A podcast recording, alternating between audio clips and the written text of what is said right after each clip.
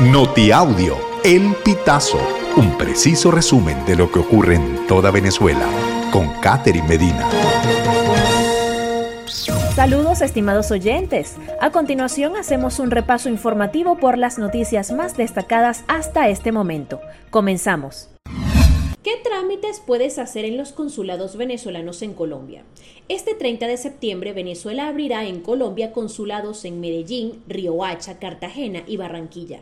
Estas oficinas se unen a la de Cúcuta ya en funcionamiento y a la de Bogotá cuya fecha de apertura también está fijada para el sábado. Los venezolanos que acudan a estas oficinas podrán tramitar la partida de nacimiento y nacionalización de niños venezolanos nacidos en Colombia, registro de matrimonios, actas de defunción, servicio de apostillado y renovación de pasaportes. Diosdado Cabello, sin el apoyo técnico del CNE, las primarias no van. Las declaraciones de Cabello ocurrieron luego de que la comisión organizadora se reunió con autoridades del CNE para conversar sobre un eventual apoyo a los comicios internos previstos el 22 de octubre. Cabello también hizo referencia a los políticos inhabilitados por la Contraloría General de la República y aseguró que quienes tengan esa condición no podrán oficializar su inscripción como candidatos en las elecciones presidenciales previstas en 2024. Delcy Rodríguez, año escolar 2023-2024 comenzará el 2 de octubre en todas sus modalidades.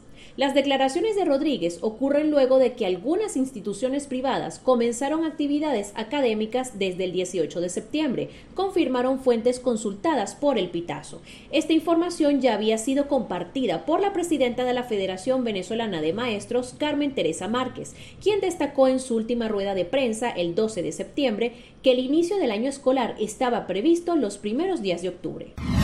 Causa R alerta sobre extorsiones contra miembros de juntas regionales de la primaria. El partido político Causa R denunció este jueves 28 de septiembre un plan de extorsión para que los miembros de las juntas regionales de la elección primaria renuncien a sus cargos y responsabilidades. La organización además señaló que se valen de datos financieros, laborales y familiares para amedrentarlos y hasta ofrecerles una alta suma de dinero. Fundación Divino Niño anuncia Caminata Rosa 2023 contra el cáncer de mama en Ciudad Ojeda. El evento se celebrará el 19 de octubre a las 5 de la tarde, en la misma fecha del Día Mundial de la Lucha contra el Cáncer de Mama.